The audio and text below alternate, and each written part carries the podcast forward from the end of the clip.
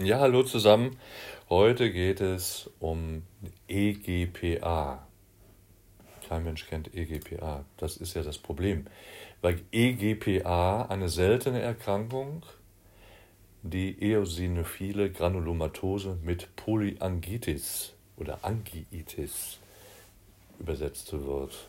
Quasi eine Erkrankung, die besonders durch einen sogenannten Dauerhusten auffällt und äh, der US-amerikanische Pathologe Jacob Chirk und Lotte Strauß, die haben als erstes festgestellt, dass es sich hier um eine Polyangiitis handelt.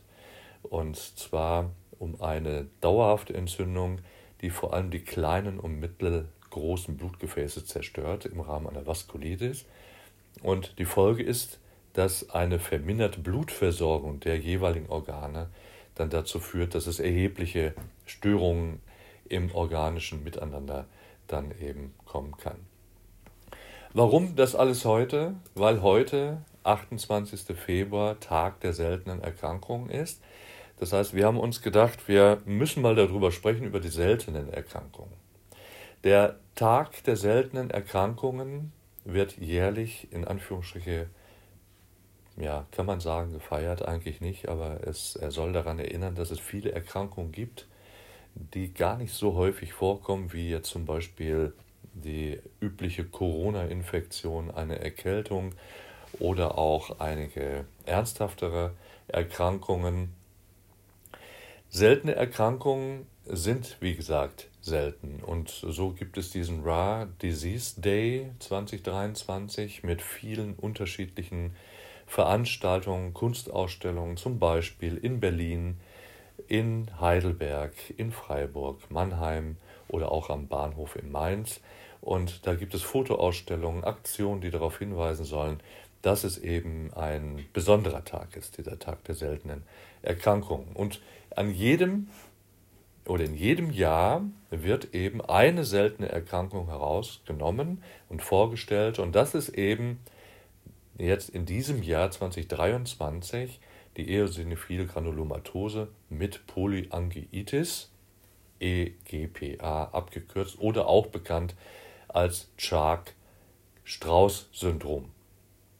Die EGPA ist eine seltene Erkrankung, aber sie ist eine schwerwiegende Erkrankung, das muss man ganz ehrlich sagen, die das Immunsystem des Körpers sehr stark beeinflusst, zum rheumatischen Formkreis gehört und zu einer dauerhaften Entzündung, wie schon genannt, der unterschiedlichen Gefäßstrukturen führt.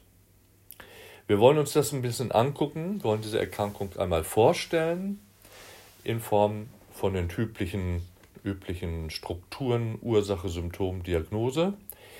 Die Ursache logischerweise kann nur angenommen werden. Also als man äh, das erste Mal äh, die entsprechenden Betroffenen untersucht hat, Gewebe Proben entnommen hat, hat man gesehen, es könnte wahrscheinlich mit hoher Wahrscheinlichkeit eine Autoimmunreaktion auf das entsprechende Gewebe sein. So entsteht ja manches Mal eine Vaskulitis.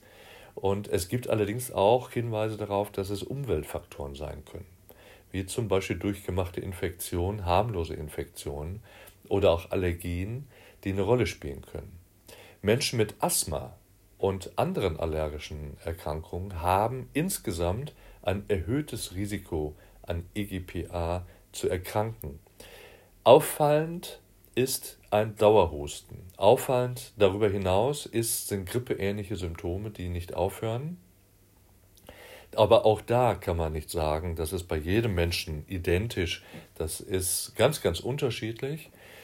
Bei dem einen mehr, beim anderen weniger tritt äh, regelmäßig Fieber auf, Müdigkeit, wie gesagt, dieser Dauerhusten und Asthmaanfälle. Andere wiederum haben mehr neuropathische Schmerzen. Wieder andere neigen dazu, starke Bauchschmerzen zu bekommen und äh, Ausschlag an unterschiedlichen Stellen zu entwickeln. Und wenn die Krankheit gar nicht behandelt wird, dann auf jeden Fall hat man festgestellt in der Langzeitbeobachtung, dass so manches Nierenversagen, so mancher Herzinfarkt und auch ein Schlaganfall bis hin zur Erblindung auf diese Erkrankung zurückzuführen ist. Und man weiß bis heute nicht, wie viele Betroffene tatsächlich oder wie viele Fälle tatsächlich dazu geführt haben, dass diese Komplikationen aufgetreten sind. Diagnostisch schwierig.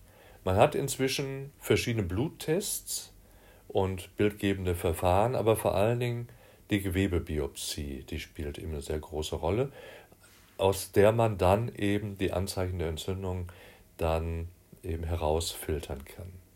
Wie zum Beispiel Schwellungen, Rötungen können Anzeichen sein und ein Bluttest kann eine erhöhte Anzahl an eosinophilen Granulozyten, also weißen Blutkörperchen, die an allergischer Reaktion beteiligt sind, zeigen. Und da kommt auch der Name der Erkrankung her. Die Bildgebung, wie zum Beispiel eine CT, MRT-Untersuchung, die hilft, um zum Beispiel Schäden an Organen frühzeitig zu erkennen. Aber sie ist kein Standardverfahren, weil diese Erkrankung eben selten ist, gibt es noch keine Standards dazu. Eine Gewebebiopsie kann dazu beitragen, die Diagnose zu bestätigen und den Grad der Entzündung zu bestimmen. EGPA kann in unterschiedlichen Phasen ablaufen, in unterschiedlichen, so wie Rheuma auch, in unterschiedlichen Schweregraden auftreten. Und so ist natürlich die Behandlung auch differenziert zu betrachten. Eine Kombination aus entzündungshemmenden Medikamenten wie Glukokortikoiden, Immunsuppressiva, die das Immunsystem insgesamt unterdrücken und die Entzündung kontrollieren sollen. In einigen Fällen können auch Medikamente wie Antihistaminika, Antibiotika, Bronchodilatatoren erforderlich sein, um eben zum Beispiel im letzteren Fall die Dyspnoe zu behandeln. Es ist wichtig, dass die Behandlung frühzeitig beginnt, um die Komplikationen entweder zu vermeiden oder zumindest diesen zu begegnen. Die Prognose der EGPA, die hängt von diesen unterschiedlichen Schweregraden ab, von Stadien der Krankheit und von der frühzeitigen Diagnose. Und so kann man gar nicht pauschal sagen, ähm, dass diese Krankheit eben eine generell schlechte Prognose hat.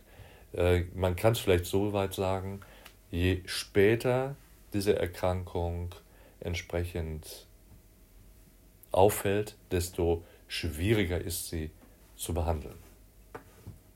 Ja, das ist die seltene Erkrankung 2023 in der Hoffnung, dass so wenig wie möglich Menschen davon betroffen sind. Aber es ist trotzdem ähm, sinnvoll, sich mal mit diesem Tag der seltenen Erkrankung zu beschäftigen, 28. Februar.